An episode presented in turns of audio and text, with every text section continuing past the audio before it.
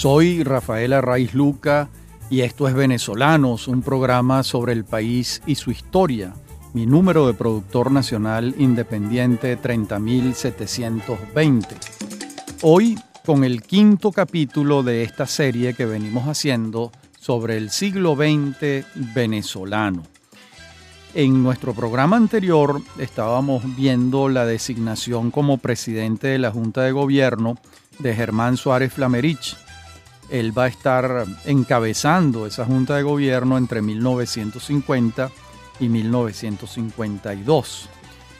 Con justicia se le considera un presidente titular, mas no plenamente en ejercicio, porque en ese gobierno influía mucho la voluntad de Marcos Pérez Jiménez y de las Fuerzas Armadas en líneas generales. Y sin exagerar, pudiera decirse que las riendas del gobierno las tenían las Fuerzas Armadas.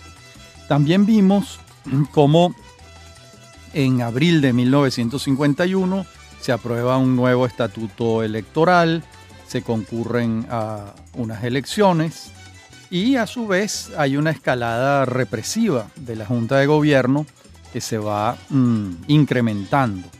A partir del nombramiento de Pedro Estrada al frente de la Seguridad Nacional, Estrada es designado allí el 31 de agosto de 1951 la experiencia policial de Estrada se inició durante el gobierno de López Contreras en 1936.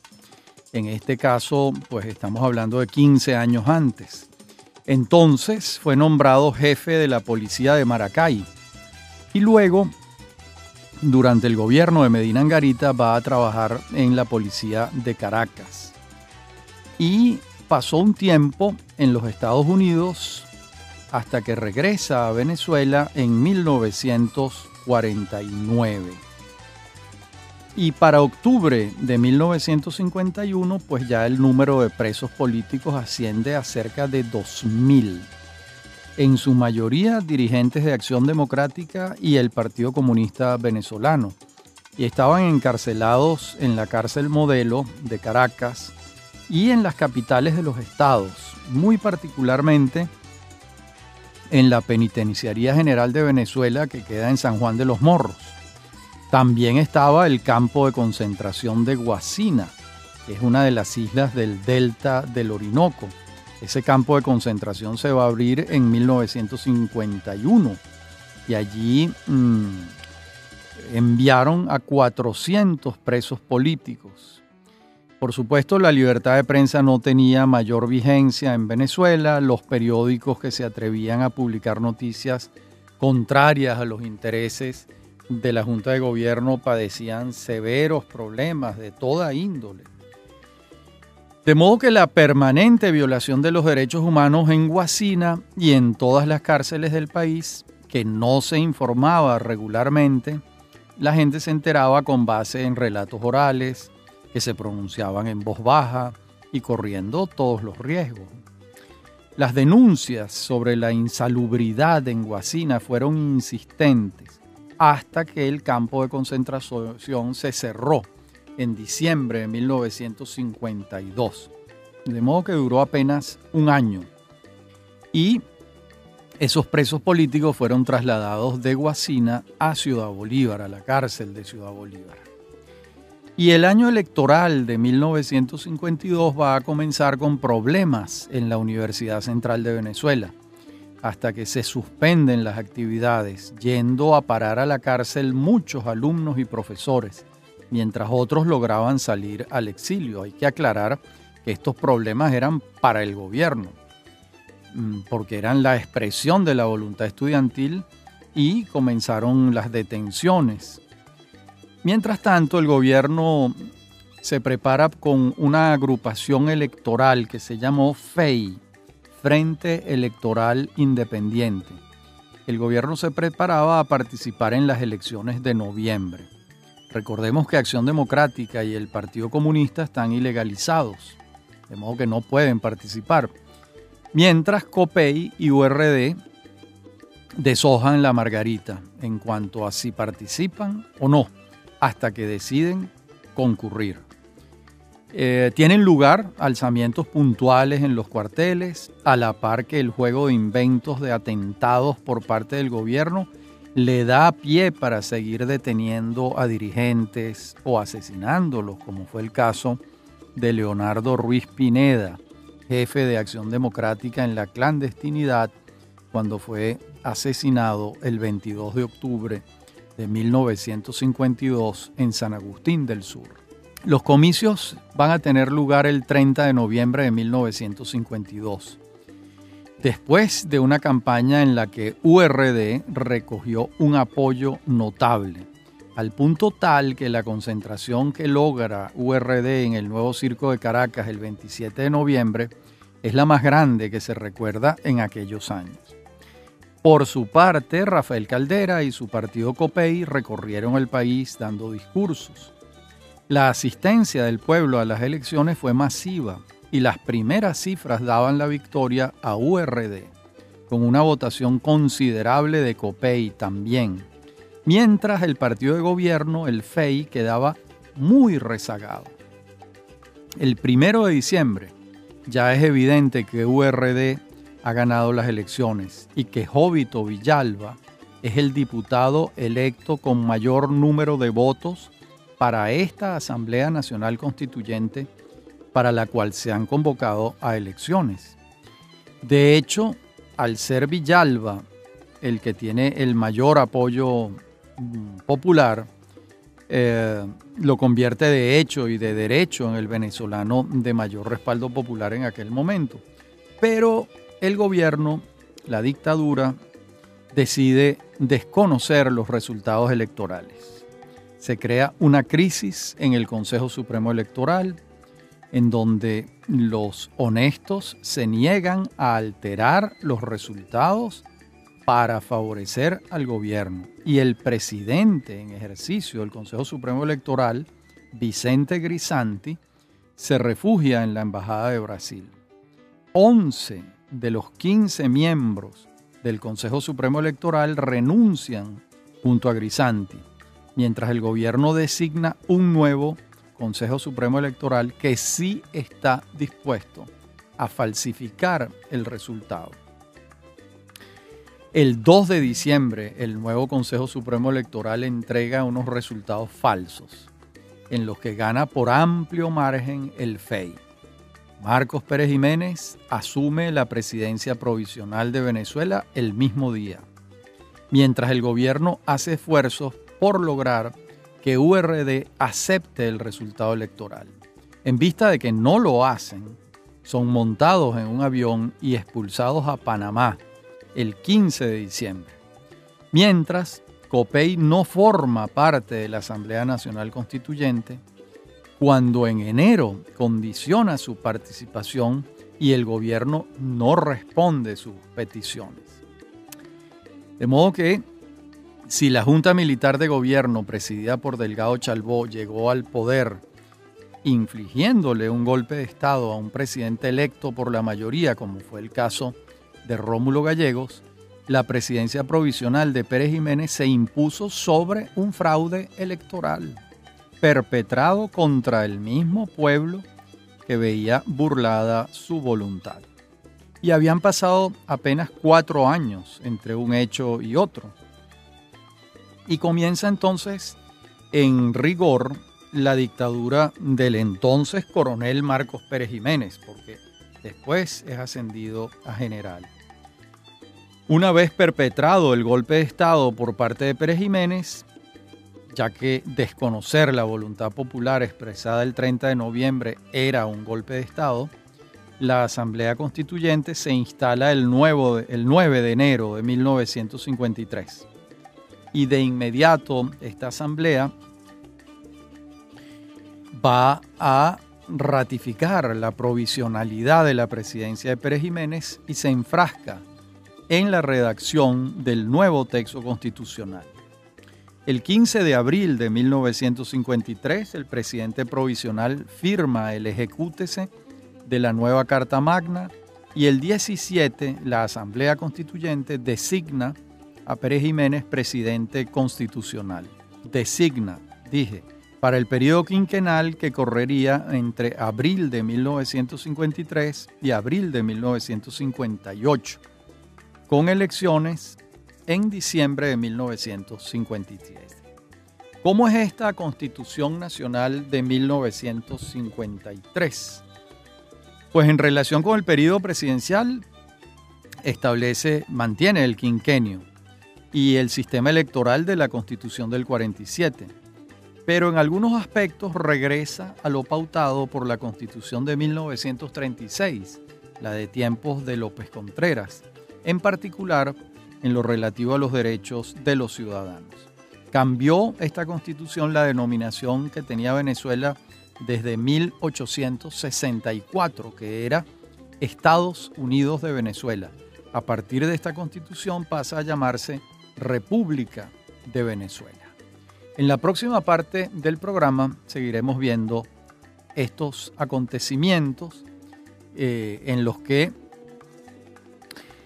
pues mm, vemos cómo eh, hay una, nueva situación constitucional y va a haber un gobierno con un nuevo paradigma, un nuevo plan que va a llamarse el nuevo ideal nacional. Eso lo veremos en la próxima parte del programa.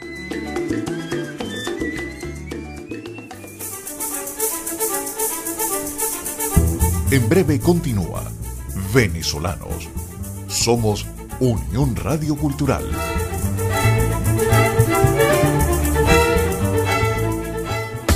Un espacio donde la formación y los valores son protagonistas.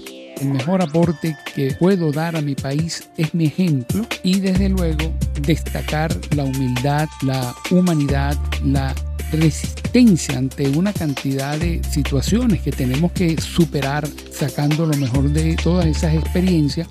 De educación y algo más con José Eduardo Orozco. Sábado, 7 de la mañana. Domingos, 8 de la noche.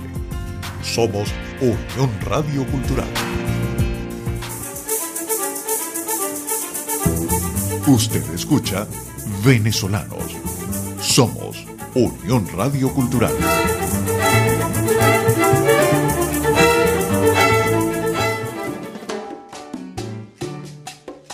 Decíamos en la parte anterior del programa que eh, Pérez Jiménez va a gobernar bajo el nuevo ideal nacional, que así fue como él llamó eh, formalmente eh, su proyecto de país, de mandato. Y Em, por otra parte, la persecución mm, por parte de la Seguridad Nacional contra Acción Democrática se recrudece notablemente. Esto en medio mm, de el nuevo ideal nacional cuyo énfasis estaba mm, literalmente, lo digo entre comillas, la transformación del medio físico, es decir, la construcción de infraestructuras, de obras. Ese era el acento. Em, bueno, Acción Democrática es perseguida, no solo es detenido Eligio Anzola Anzola, que era el secretario general de ADE en la Resistencia, sino que Alberto Carnevali muere en la cárcel en mayo. Antonio Pinto Salinas es asesinado en junio.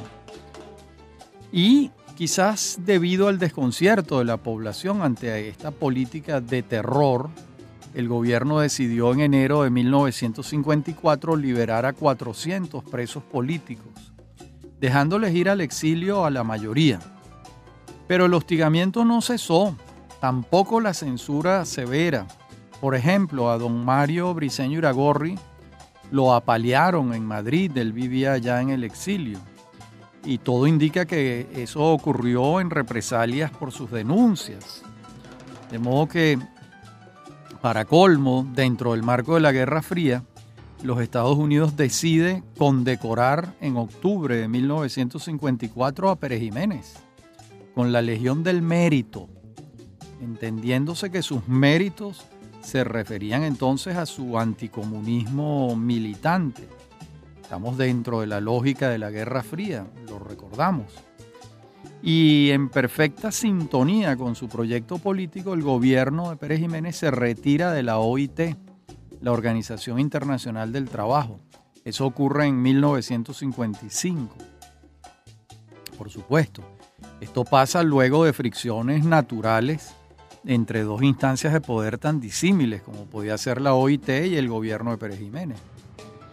Como vemos en estos años, las tensiones entre el gobierno y la oposición siguen creciendo, así como las persecuciones y las violaciones de los derechos humanos en contra de los presos políticos. Las torturas que muchos dirigentes de la oposición padecieron están suficientemente documentadas como para que el tema no esté en discusión alguna. Entonces el ingreso per cápita venezolano en 1956 llegó a estar entre los primeros del mundo. Los recursos provenientes de la explotación petrolera eran cuantiosos para una población pequeña que no llegaba a los 7 millones de habitantes. Esta fue la explotación petrolera, me refiero, una de las causas por las que los flujos migratorios hacia Venezuela después de la Segunda Guerra Mundial fuesen muy grandes, en particular los inmigrantes de Portugal, de España y de Italia, porque Venezuela, más allá de la represión política, era una tierra de oportunidades para el extranjero que venía a reconstruir su vida después de que sus países habían quedado devastados por la guerra. Este mismo año el gobierno otorga nuevas concesiones a las compañías petroleras que presionaban para que ello ocurriese, haciendo grandes inversiones en la industria petrolera del país. El año comenzó con agitaciones, 1957, dado que sería un año electoral.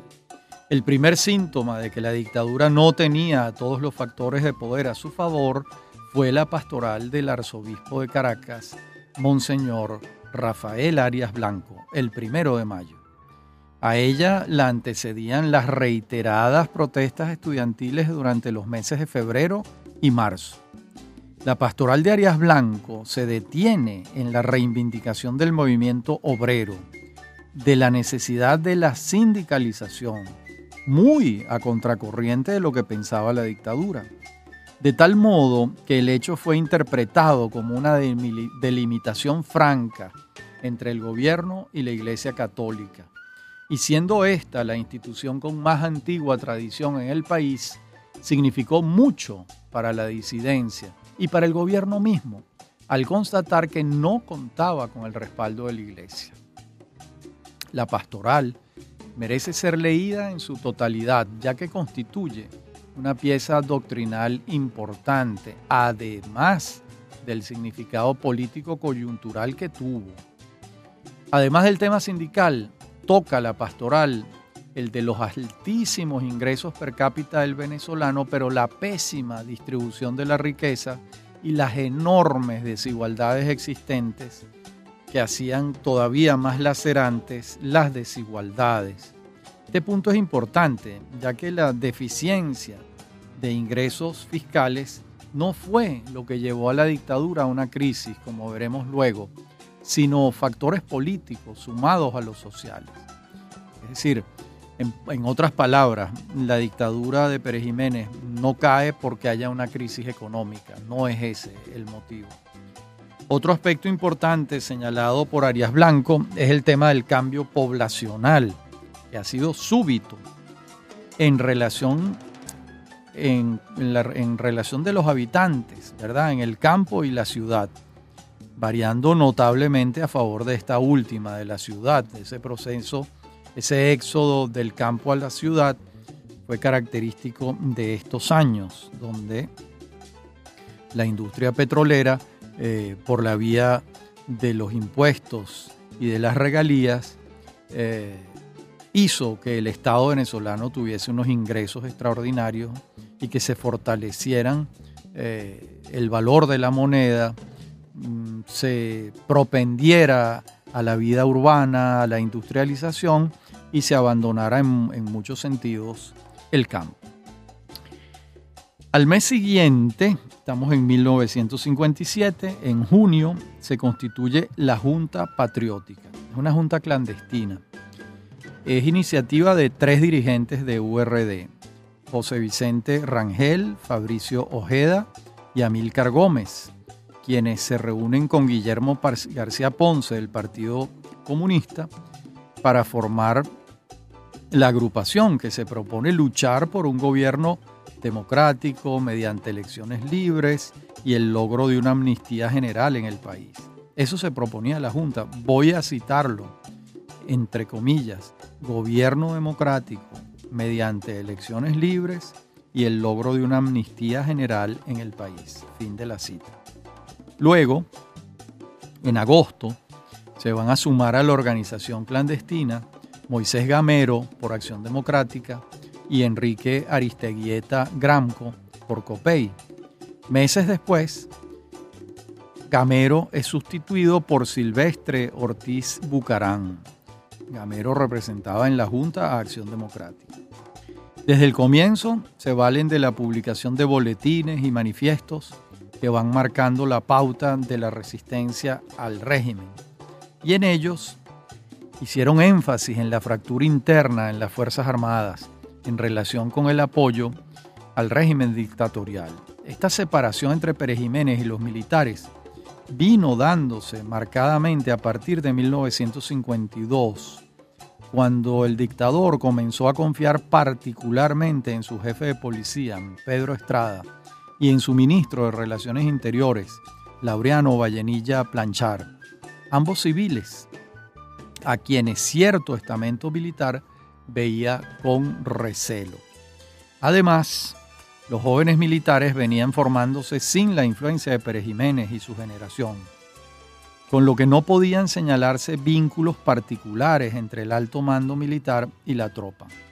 Como vemos, es casi una circunstancia de manual de historia política la de la relación estrecha que se da entre el jefe de policía y el tirano, que fundamenta parte sustancial de su apoyo en la represión y en el espionaje. Esta relación fue determinante en la gramática de poder de la dictadura perejimenista. Y así vamos avanzando hacia el 23 de enero de 1958. En noviembre de 1957, el régimen anuncia elecciones que tendrán lugar bajo la modalidad de un plebiscito es decir, que los electores optarían por la continuación del gobierno de Pérez Jiménez o no. Por supuesto, el resultado de los comicios del 15 de diciembre fue abrumadoramente favorable a Pérez Jiménez, cosa que la resistencia denunció de la manera que pudo en medio de la censura, como un fraude. Y el 21 de diciembre el Consejo Supremo Electoral proclama a Pérez Jiménez como presidente de la República. Y el 29 de diciembre, la Junta Patriótica llama a las Fuerzas Armadas a manifestarse a favor de la Constitución Nacional. Y el primero de enero se alza la Fuerza Aérea acantonada en Maracay con el coronel Martín Parada a la cabeza, mientras el 7 los estudiantes manifiestan en contra del gobierno. Por su parte, Hugo Trejo, venía desde 1955 tejiendo una red de conjurados que llegaba a casi 400 oficiales en contra de la dictadura. En la próxima parte del programa vamos a ver cómo desembocan, cómo decantan estos hechos que vengo narrando. Ya regresamos.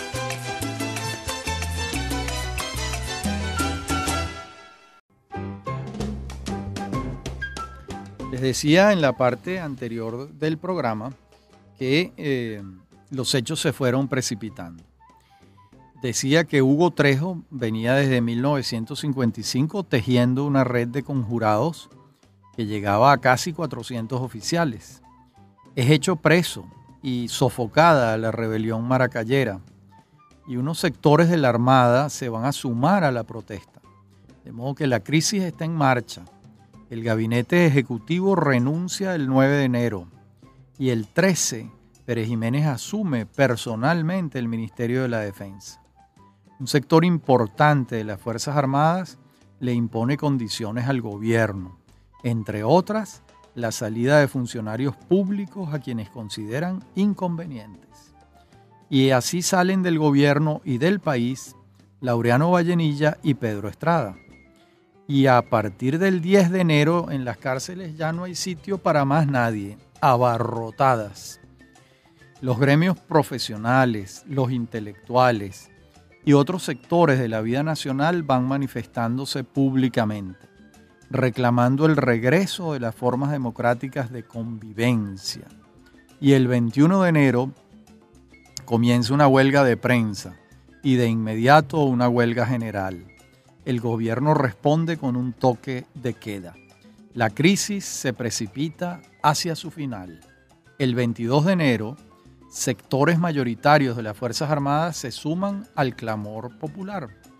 Pérez Jiménez ha perdido todo apoyo, de modo que en la madrugada del 23 se dirige al aeropuerto de La Carlota, toma el avión que entonces la gente lo había bautizado como la vaca sagrada, porque así se llamaba el avión de Harry Truman, el presidente de los Estados Unidos.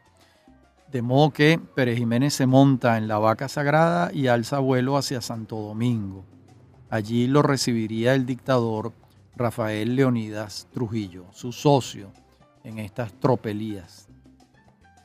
Y antes de partir, los pocos militares fieles a Pérez Jiménez le manifiestan que ellos permanecerán al mando, a lo que el tachirense responde que nombren una junta de gobierno presidida por el oficial de mayor antigüedad y más alto rango, y ese no era otro que el contraalmirante Wolfgang Larrazábal Hugueto. Y así fue, así fue como comienza a gobernar Wolfgang Larrazábal. Eh, y sus primeros hechos conducen hacia una decisión equivocada, porque eh, la junta que crea la Razábal es exclusivamente militar, presidida por él, integrada por el coronel Carlos Luis Araque, el coronel Pedro José Quevedo y los coroneles Abel Romero Villate y Roberto Casanova. La designación de estos dos últimos, Romero Villate y Casanova, motiva que eh, entre el 23 y el 24 de enero haya grandes protestas callejeras, manifestaciones enardecidas. ¿Por qué? Porque ambos estuvieron visiblemente ligados a la dictadura. Allí se equivoca la Razábal. Sin embargo, la Razábal escucha a la calle, entiende los hechos, destituye a Romero Villate y a Casanova y nombra a dos civiles, a Eugenio Mendoza Goiticoa y a Blas Lamberti. Y la junta pasa a llamarse una junta de gobierno, no una junta militar como era antes. Bueno, mientras esto está ocurriendo, las puertas de las cárceles se abren y comienzan a llegar los presos políticos también. A las calles, quiero decir turbas enardecidas saquean las casas de Pérez Jiménez, de Llovera Páez, de Vallenilla Lanz. El número de muertos en las calles es difícil de precisar. La euforia es colectiva. Se vive una fiesta y un ajuste de cuentas a la vez. Una multitud asalta el cuartel de la Seguridad Nacional, lo incendia y lincha a varios de los esbirros que estaban allí. Los que se salvaron del linchamiento son hechos presos en la cárcel modelo, de modo que la reacción de la población fue severa en contra de la policía política, menos en contra de los funcionarios administrativos del régimen, como es natural que así haya sido. Cuando digo que el número de muertos en las calles es difícil de precisar, no quiero decir que sean centenares de muertos, sino que no, no, se precisó eh, el número de muertos. Probablemente no haya sido demasiado, o, o no hayan sido grandes cantidades, quiero decir. La Junta de Gobierno conforma un gabinete ejecutivo mayoritariamente civil, mientras crea una comisión investigadora de la conducta de los funcionarios del régimen de puesto.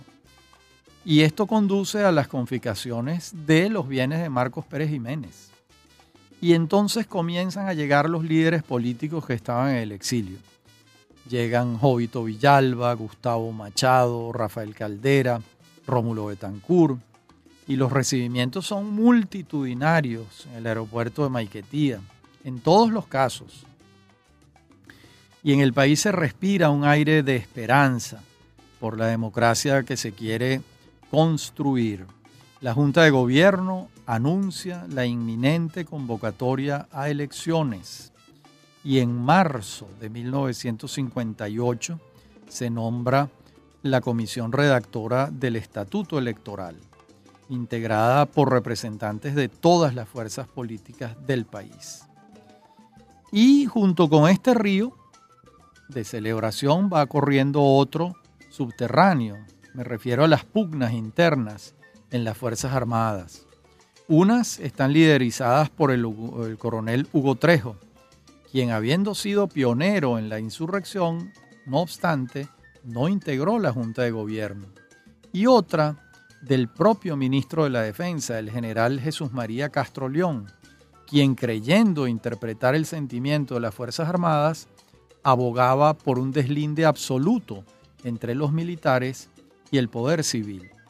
Hugo Trejo aceptó ser embajador de Venezuela en Costa Rica y hacia allá fue. Pero Castro León eh, continuó con su plan conspirativo cuando el 23 de julio estalla la crisis. Siendo él ministro de la Defensa, entrega un pliego con las condiciones que solicitan las Fuerzas Armadas. Eh, esta solicitud la firman alrededor de un centenar de oficiales y esa solicitud es directa a la Junta de Gobierno. ¿Qué piden? Piden otra vez la eliminación de Acción Democrática y el Partido Comunista de Venezuela. Piden censura de prensa, el aplazamiento por tres años de las elecciones y la formación de un nuevo gobierno tutelado otra vez por las Fuerzas Armadas. En otras palabras, están pidiendo la restitución de la dictadura. Los estudiantes, por supuesto, responden en contra. Los partidos políticos también y comienzan las negociaciones. Y a Castro León le quedan dos alternativas. Enfrentar sus fuerzas contra las del gobierno o dimitir. Y felizmente hizo lo segundo. Es expulsado del país el 24 de julio de 1958 junto con un contingente de oficiales que lo seguían en esta nueva aventura tiránica militarista.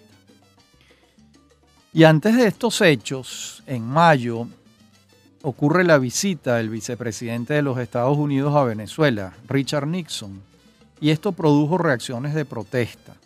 La población no olvidaba que los Estados Unidos de Norteamérica habían apoyado la dictadura de Pérez Jiménez y ahora se lo hacían saber a Nixon. El automóvil que lo traía del aeropuerto tuvo que pasar en medio de una turbamulta que lo insultaba, corriendo un grave peligro su integridad física. Era evidente que la gente había perdido el miedo y que de alguna manera se cobraba años de terror y de desmanes. Finalmente, al día siguiente, Nixon pudo abandonar el país, no sin antes recibir las disculpas de la Junta de Gobierno en pleno, presidida por Larrazábal, que fueron a despedirlo en el aeropuerto de Maiquetía. Y ahora viene otro alzamiento militar. Qué duro tuvo el trabajo de Wolfgang Larrazábal. Este alzamiento militar ocurre el 7 de septiembre. Lo encabezaban los tenientes coroneles Juan de Dios Moncada Vidal y José Eli Mendoza Méndez. Contaban con apoyo en la Guardia Nacional y en la Policía Militar. Pero no fue suficiente. Y la conjura pudo ser controlada, aunque fue sangrienta.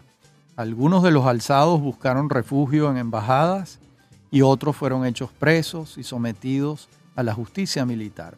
Esta vez la Junta de Gobierno incrementó su severidad en contra de este tipo de manifestaciones inconstitucionales, buscando dar el ejemplo y señalar un camino. Y eso fue en septiembre. Ahora en octubre va a ocurrir lo siguiente. Eh, el pacto de punto fijo. Recordemos que durante los primeros días de enero de 1958, cuando las posibilidades de caída de la dictadura perejimenista se vislumbraban probables, se reunieron en Nueva York Betancourt, Villalba y Caldera, con el objeto de dialogar en torno a los errores del pasado y las posibilidades de no cometerlos en el futuro. Era evidente que si los partidos políticos representados por ellos no se ponían de acuerdo en torno a un programa mínimo común, la supervivencia de cualquier ensayo democrático estaría muy comprometida por el factor militar. Y los alzamientos de Castroleón y Moncada Vidal vinieron a confirmar esa sospecha, esos temores de que tenían los líderes civiles en el exilio en Nueva York. De modo que en la próxima parte del programa, en la última, veremos cómo se fue tejiendo el pacto de punto fijo. Ya regresamos.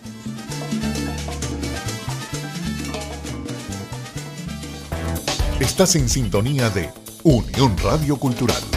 Recuerda, todos los programas están colgados en la aplicación anchor.fm.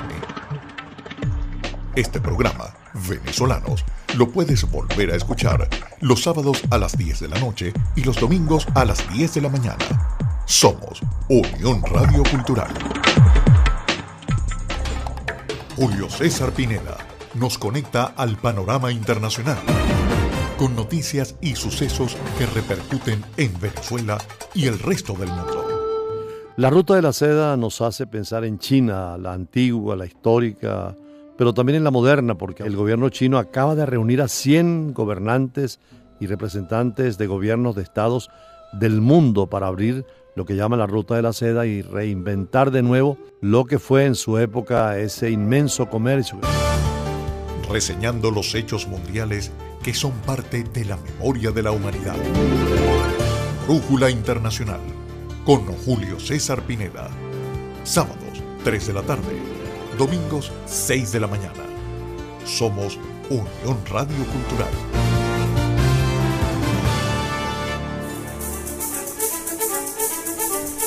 Estamos de regreso con Venezolanos. Somos Unión Radio Cultural.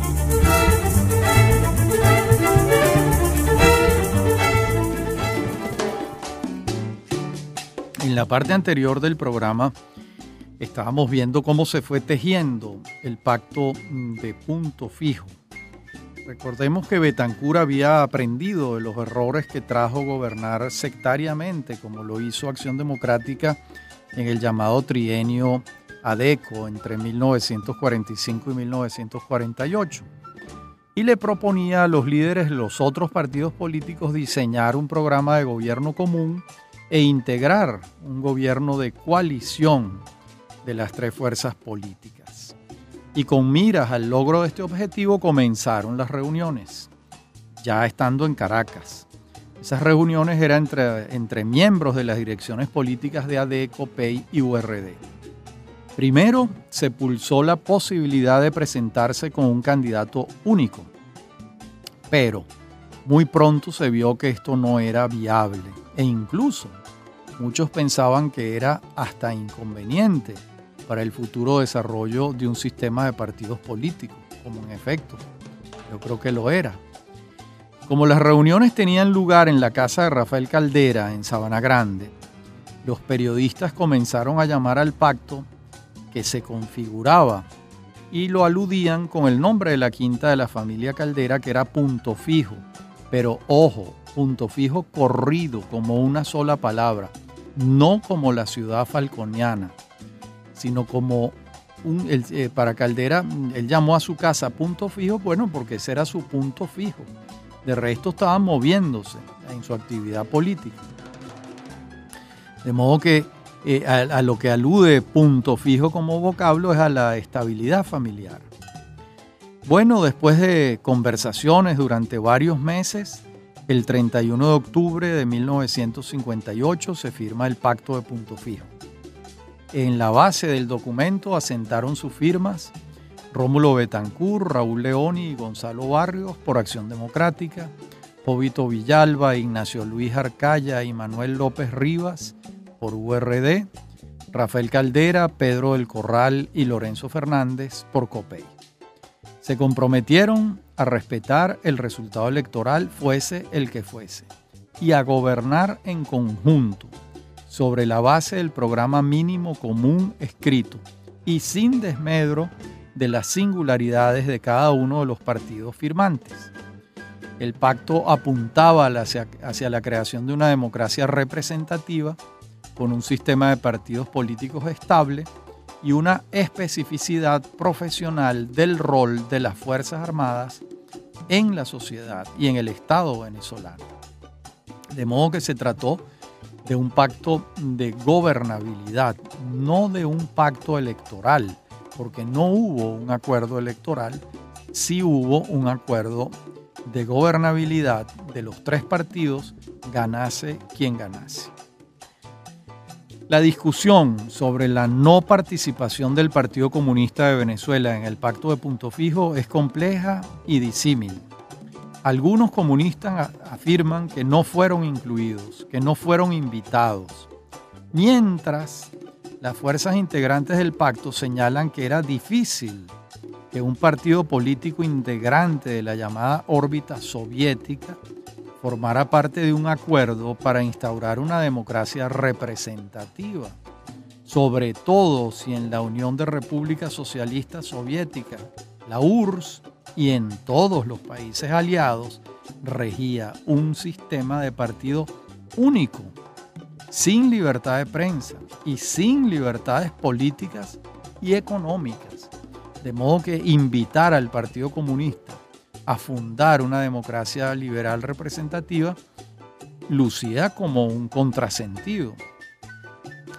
En todo caso, es muy probable que estas dos líneas argumentales sean ciertas, y de allí que el resultado final haya sido la exclusión de la izquierda prosoviética del acuerdo político. Esto, por otra parte, lo dijo expresamente durante la campaña electoral el candidato Betancourt señalando que no gobernaría en alianza con los comunistas. Betancourt además tenía un especial interés en distinguirse de las fuerzas comunistas porque ya en el trienio del 45 al 48 lo habían acusado de filiaciones con el comunismo y quería demostrar una vez más que no las tenía.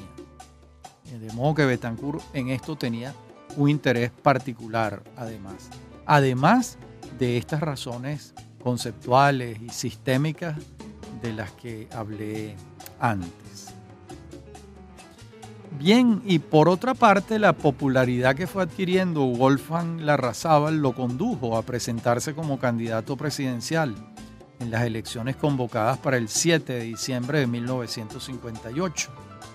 Renunció a la presidencia de la República el 14 de noviembre después de haber presentado su opción electoral el 25 de octubre. Le va a suceder en la primera magistratura el profesor universitario Edgar Sanabria, quien condujo la República hasta el 13 de febrero de 1959, día en que le colocó la banda presidencial al presidente electo Rómulo Betancourt.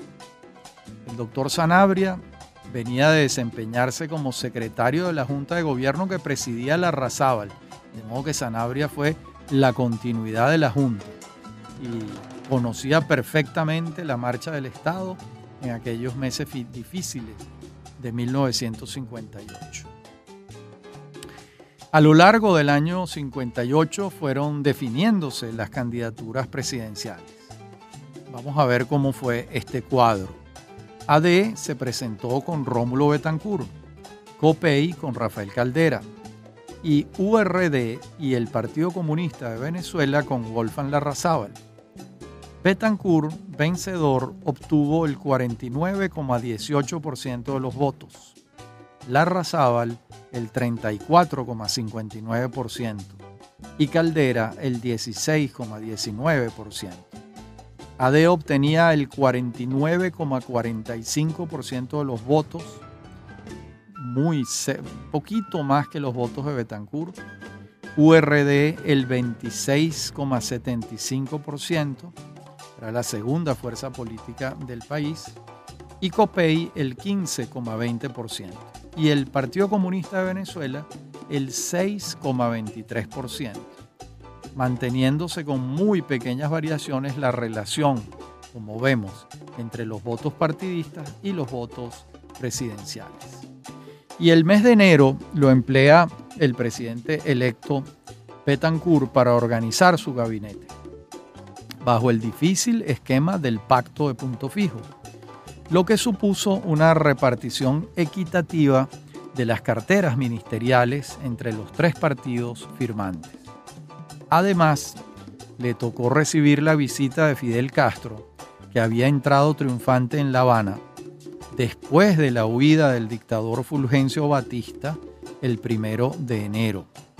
Vino en los días en que Venezuela celebraba el primer aniversario del 23 de enero del 58, cuando el dictador Pérez Jiménez alzó vuelo en la vaca sagrada. La visita de Castro y la exclusión del PCB del pacto de punto fijo van a fijarle un camino a la izquierda en el futuro próximo.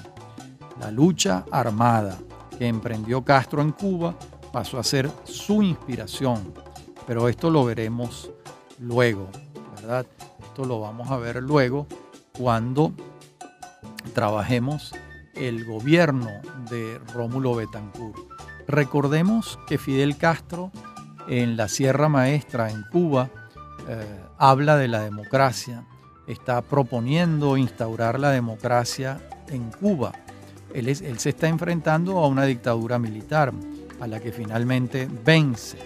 Eso explica que muchos líderes demócratas del mundo lo apoyaran eh, mientras estaba en su gesta mm, buscando el poder. Cuando lo, alcanza, Castro incluso hace un, viaje a Nueva York, eh, sigue hablando de democracia, pero de pronto deja de hablar de democracia y asume el derrotero de la Unión Soviética y el respaldo soviético y ya eh, pues deja eh, el discurso democrático.